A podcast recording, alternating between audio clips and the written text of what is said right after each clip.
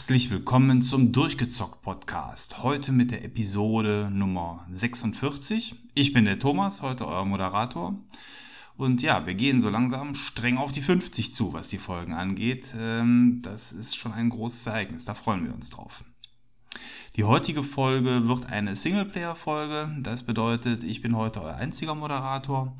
Ähm, ja, und das Thema ist, wie ihr schon gelesen habt, Quake 2 der It Software Klassiker, aber eben in einer besonderen Variante. Und zwar ist im Verlaufe des letzten Jahres ähm, von Nvidia das alte Quake-Spiel in einer RTX-Variante, also in einer Variante für die ganz neuen Grafikkarten von Nvidia, beziehungsweise die aktuellen, ganz so neu sind sie jetzt ja auch nicht mehr, ähm, überarbeitet worden. Und man hat in dieses klassische Spiel ähm, die komplette äh, Beleuchtung durch Raytracing-Grafik ersetzt. Und ähm, ja, da will ich heute mal mit euch ein wenig drüber sprechen, aber ich würde sagen, wir fangen erstmal mit der Grundlage des alten Spiels an, nämlich Quake 2. Was ist das überhaupt und wie ähm, gliedert sich das in den großen It-Software-Kosmos ein?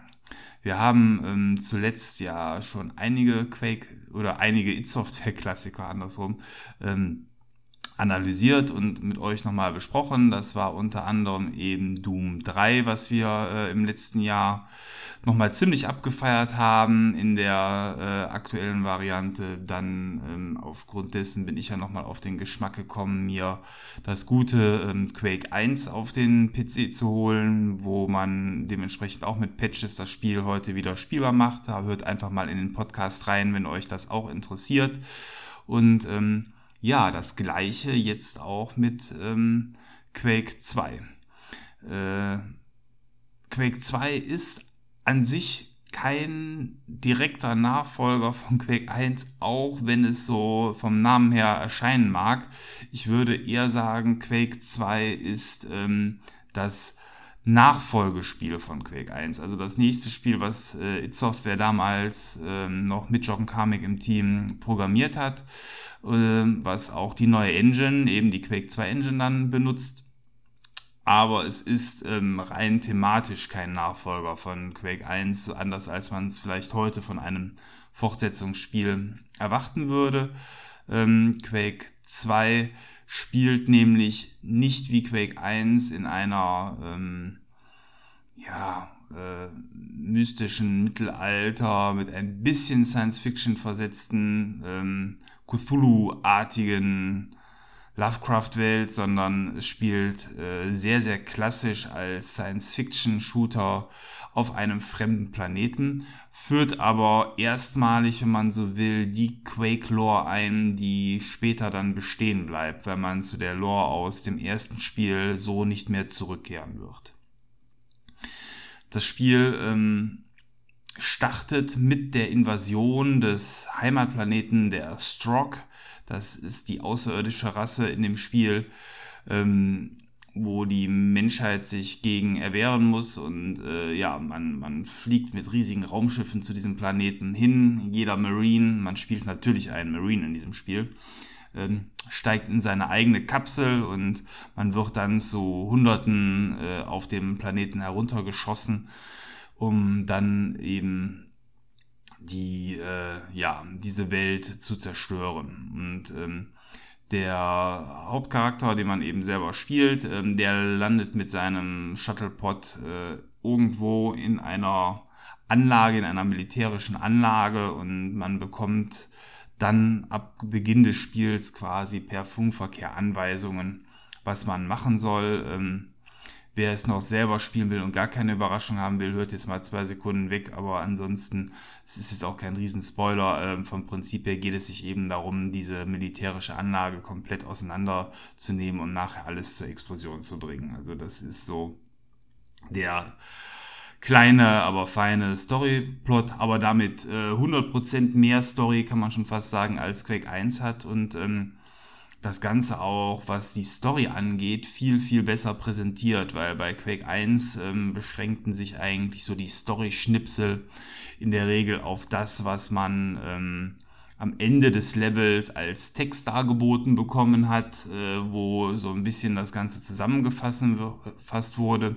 Und ähm, hier ist es so, dass sich schon ähm, alle Dinge, die man macht, irgendwie sinnvoll anfühlen, weil man eben anders als bei Quake 1 nicht nur irgendwie Keycards sammelt, um durch Türen zu kommen, sondern hier, man höre, staune, sammelt man Keycards, um durch Türen zu kommen, die dann aber auch ähm, ja, für bestimmte Bereiche stehen. Ich sage jetzt einfach mal sowas, ist jetzt frei erfunden, äh, sowas wie das Kühlsystem, das Energiesystem, ähm, die Waffenkammer und dann äh, ja, hat man eben Aufträge, die damit verbunden sind und dann äh, ja, schlachtet man sich da nach wie vor durch die Gänge, um eben dann diese Militäranlage zu zerlegen.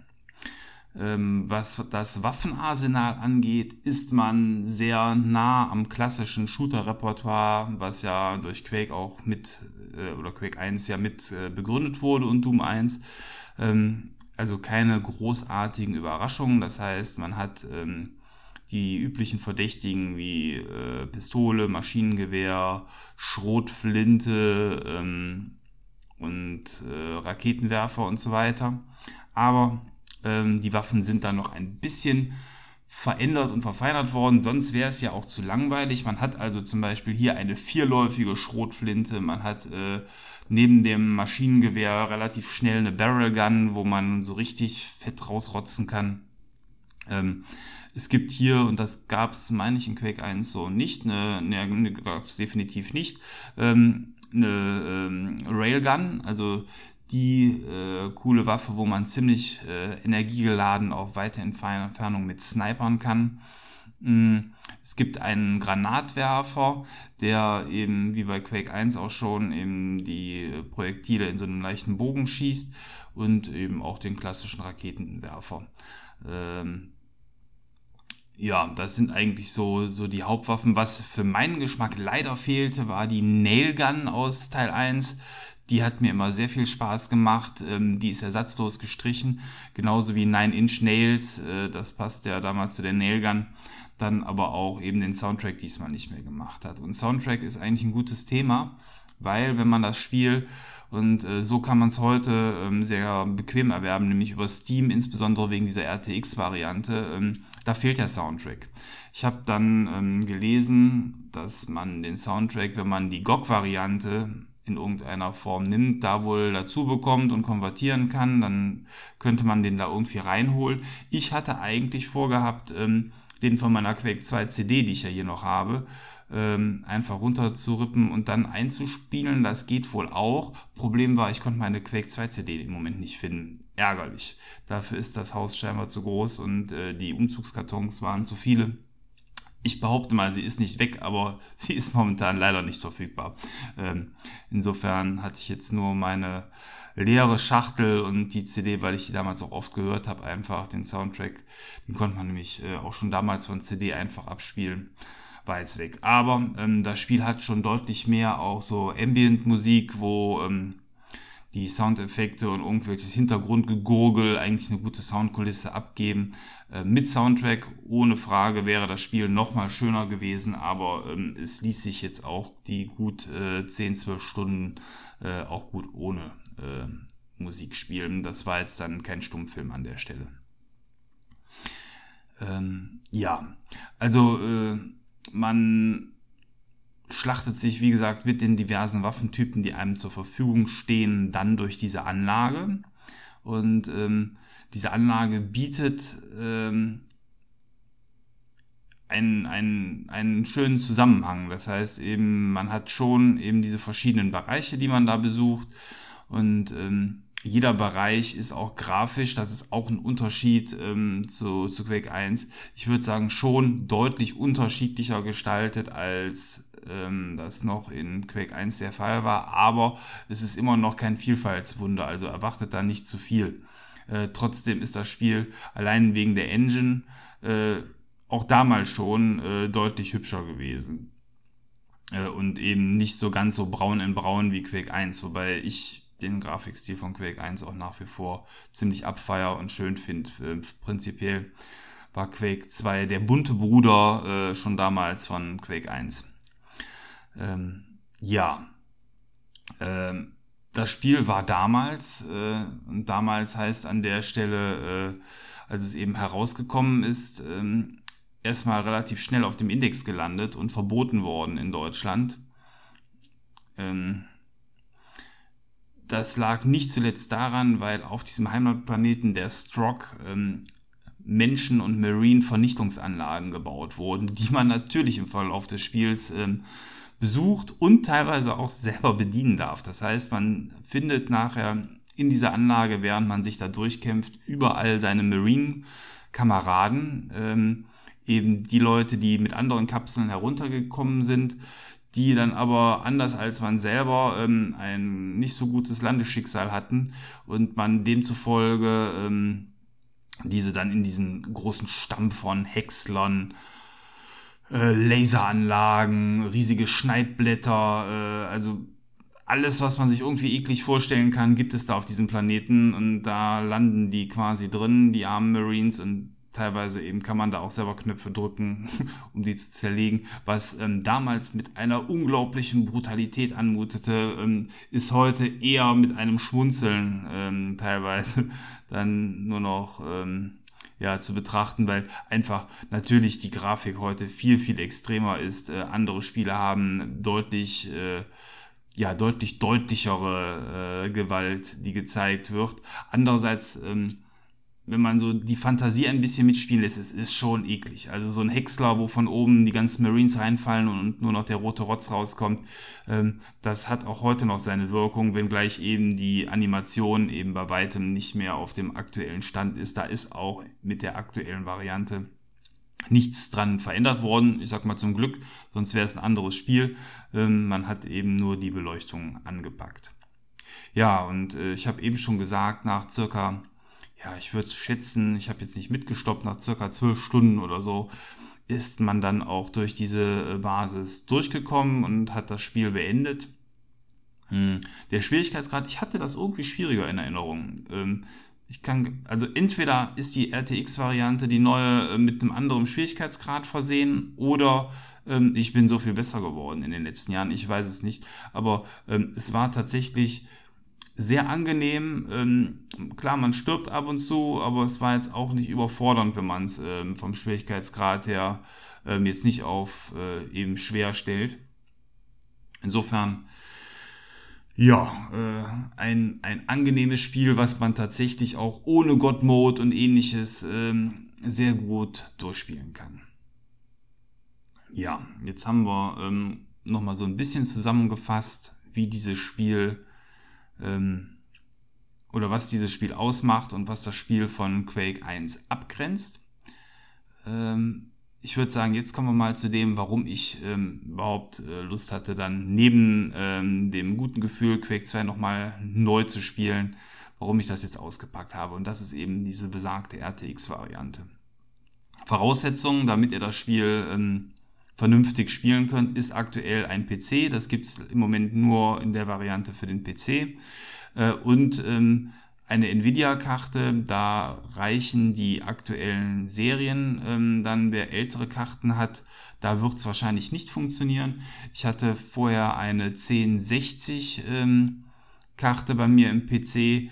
Ähm, diese Karte hat unglaubliche drei Frames oder so pro Sekunde hinbekommen. Das heißt, man kann zwar da sehen, wie es aussieht, aber man kann es tatsächlich leider nicht spielen. Ähm, und dann eben ab den RTX-Karten ähm, kann man dementsprechend ähm, die äh, aktuelle Grafik dann, ähm, dann auch flüssig spielen. Ähm, das Spiel selber hat ähnlich wie es die Konsolen anbieten, die Möglichkeit, das Spiel mit einer variablen Auflösung zu spielen. Das war für mich wichtig, weil ähm, ich habe im PC jetzt eine 2080 Super. Ähm, mit der ja, mit der Karte ist es nicht möglich, das Spiel in WQHD-Auflösung konstant flüssig zu spielen. In 1080 wäre das möglich, also in Full HD. Ähm, nur vom Prinzip her ähm, geht da auch mehr und deswegen habe ich einfach der Engine gesagt, komm, passt die Auflösung so an, wie es eben ähm, passt gerade, je nach Situation und dann schwankt das, ohne dass man es merkt, zwischen den Auflösungen. Ähm, und sieht tatsächlich sehr, sehr gut aus und es sieht eben mit diesem äh, Wechseln, mit der wechselnden Auflösung auch noch etwas schärfer aus, als eben, wenn man es äh, von vornherein auf Full HD auf dem Monitor stellt. Wenn ihr einen Full HD Monitor zu Hause habt, dann werdet ihr den Unterschied auch gar nicht merken. Äh, klar. Mm. Ja, also das ist erstmal so die Voraussetzung, damit man das Spiel ähm, dementsprechend dann spielen kann. Das Ganze führt dazu, und das ist das Schöne, man kann während des Spielens zwischen der klassischen Variante OpenGL und eben RTX immer hin und her schalten.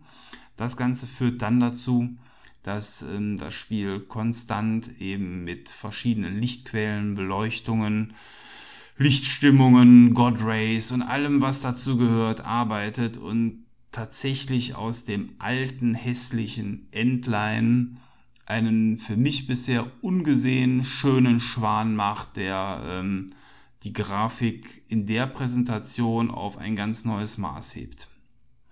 Ähm, es ist natürlich so, wenn man jetzt andere Spiele ähm, betrachtet, die heute gemacht werden. Nehmen wir zum Beispiel mal ein aktuelles Call of Duty, was zum Beispiel eben auf der Xbox einfach eine atemberaubende Grafik hat, wie ich finde. Da sind Beleuchtungen heutzutage natürlich so gesetzt ähm, in der Engine, ohne dass die Engine die berechnen muss, dass das auch sehr, sehr gut aussieht. Und ähm, tatsächlich sind die Unterschiede eher fein als groß. Ähm, der Unterschied ist der, dass man in dem Spiel merkt, also jetzt in Quake 2, dass die Beleuchtungen äh, eben nicht festgesetzt sind, sondern variabel. Und ja, das macht das Spiel grundsätzlich erstmal nicht besser. Es ist ein grafisches Klimbim-Ding und wenn man daran Spaß hat, dann, so wie ich, wie man scheinbar merkt, ähm, dann erfreut man sich da einfach an der Technik, die zeigt, was sie kann es macht das Spiel an der Stelle jetzt erstmal nicht grundlegend besser. Das zeigt sich zum Beispiel daran, dass die ganzen gegnerischen mh, hm, ja, Stroke Marines ähm, an ihren Waffen vorne so Art, ich nenne es jetzt mal Plasmafelder haben, die leuchten blau. Und wenn diese Plasma Marines durch die Gänge laufen oder auch sterbend am Boden liegen und dann die Waffe ähm, in einem dunkleren Bereich ist oder äh, auch in helleren Bereichen, ähm, dann, dann sieht man dieses blaue Licht abstrahlen, entweder auf die Wände, auf reflektierende Oberflächen oder eben, wenn er tot am Boden liegt, auch wie, wie so eine kleine Taschenlampe dieses Feld einen blauen Schein auf den Boden wirft. Das ist jetzt mal ein Beispiel.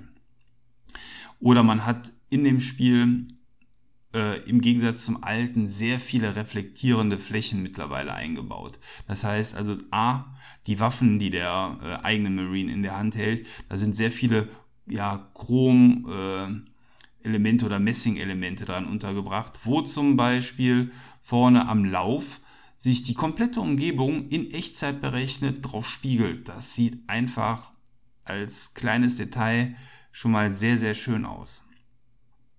Ähm, dann ist es so, dass die ganzen Armor-Upgrades, die sind auch in Metall gepackt. Die äh, drehen sich in den Leveln und spiegeln dann auch beim Drehen die Umgebung äh, perspektivisch korrekt darauf wieder. Ähm, man hat die Health Packs. Die Health Packs waren vor Kästen, jetzt sind das so Glasboxen, wo oben das Glas ähm, ebenfalls Lichter der Umgebung und auch die Umgebung drauf spiegelt. Ähm, da hat man in der Hektik des Spiels wenig bis keine Zeit drauf, das Ganze wahrzunehmen. Aber es gibt gewisse Momente, wo es einem dann trotzdem auffällt. Wenn man gezielt drauf guckt, sieht man es natürlich sowieso. Aber auch wenn man durch die Gänge huscht und man eben sieht, wie so eine Box am Boden, die vielleicht etwas schlechter sichtbar ist, aber wegen eines reflektierenden roten Lichts von der Wand, was sich auf dem Glas spiegelt, dann doch sichtbar ist. Das sind so kleine Momente, wo man sich denkt, okay, hier nimmt man es wahr. Und ähm, das macht dann auch, also mir macht das eben dann Spaß, sowas zu sehen. Ähm, genauso wie ähm, in dem Spiel große Glaswände sind, ähm, zum Beispiel vor den Zellblöcken oder vor den Vernichtungskammern der Marines. Wenn man dann da selber vorsteht, kann man sich da selber drin spiegeln. Ja, das gab es. Bei anderen Spielen, wie zum Beispiel dem berühmten Duke Nukem, was fast im gleichen Jahr rausgekommen ist, auch schon.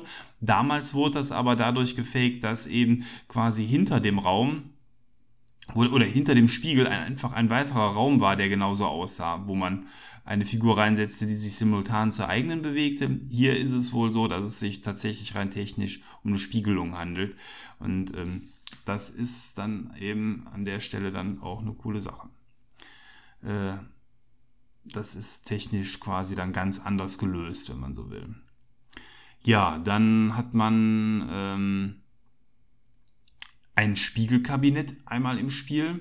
Dieses Spiegelkabinett ist genauso, wie man sich das vorstellt, mit Spiegeln vor einem, hinter einem. Man kann sogar in der Engine dann einstellen, wie viele Widerspiegelungen man haben will. Da habe ich jetzt nicht mit rumgespielt. Ich habe Videos gesehen, da hatte ich dann, äh, ich glaube, Digital Foundry hat damit rumgespielt. Da war dann aber der Hinweis, man soll es nicht übertreiben, weil sonst geht natürlich aktuell dann leider dann doch noch jede Grafikkarte in die Knie. Aber selbst solche äh, ja, Spielereien sind möglich mit der Engine, aber dieser Spiegelsaal ist schon witzig irgendwie, weil da sieht man dann auch schon Gegner um die Ecke kommen, weit bevor sie kommen, weil sie sich einfach in diesen Spiegeln widerspiegeln.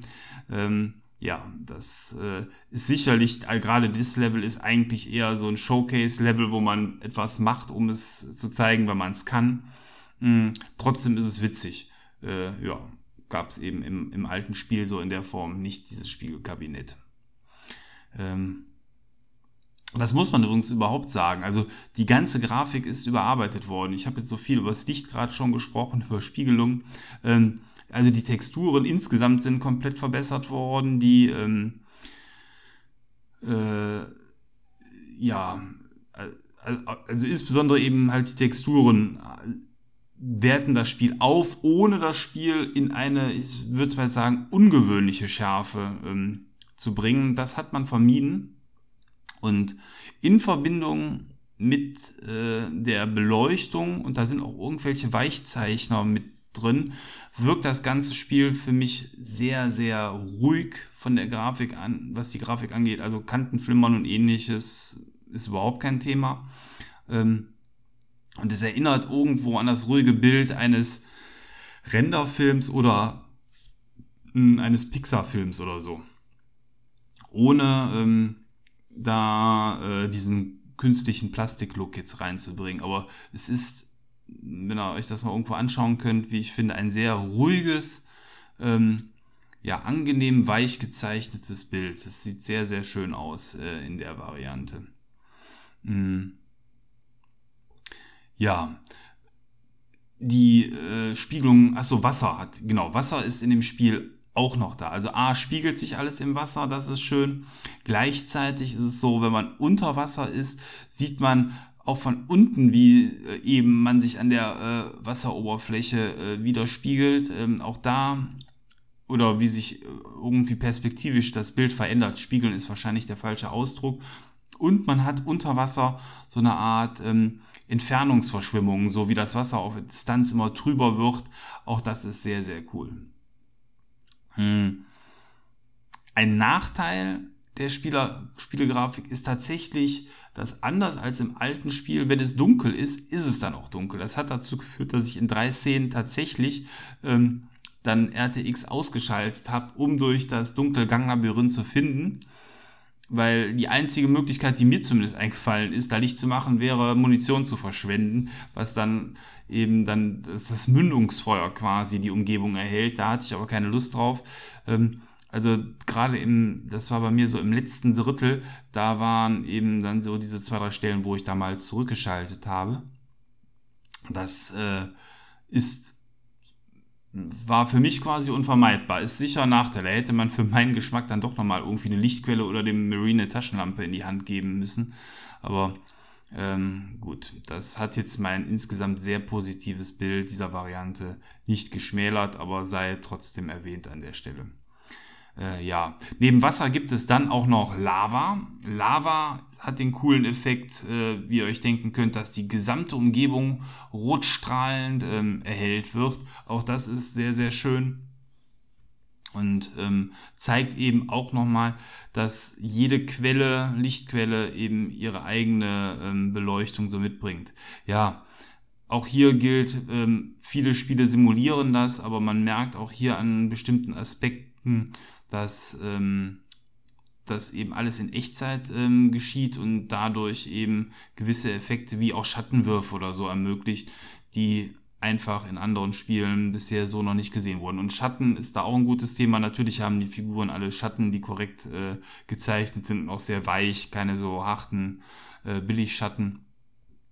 Auch das äh, trägt sehr zum insgesamt sehr schönen Bild bei. Ja, ähm, ich glaube, so, das ist das, was ich als Technikleihe dann auch äh, zu der Technik sagen kann. Ähm, wer das Ganze genauer auseinandergenommen haben möchte, der schaut einfach mal bei Digital Foundry sich ein Video auf ähm, YouTube an. Die Jungs da äh, nehmen das Ganze in gewohnter Manier sehr äh, explizit auseinander. Aber ich kann einfach sagen, äh, wenn man äh, eine RTX-Grafikkarte hat, kann man es äh, dementsprechend dann aber auch flüssig spielen und das ist ja eigentlich die Hauptsache. Also die 60 Frames, das war mir wichtig, äh, werden äh, nie unterschritten, die sind knallhart gesetzt und ähm, das braucht so ein Spiel auch und macht ja dann auch den Spaß aus. Also gerade die Software-Shooter äh, sind ja dann doch eher für die schnellen Spielmanöver ähm, bekannt und da braucht man dann auch die 60 Frames.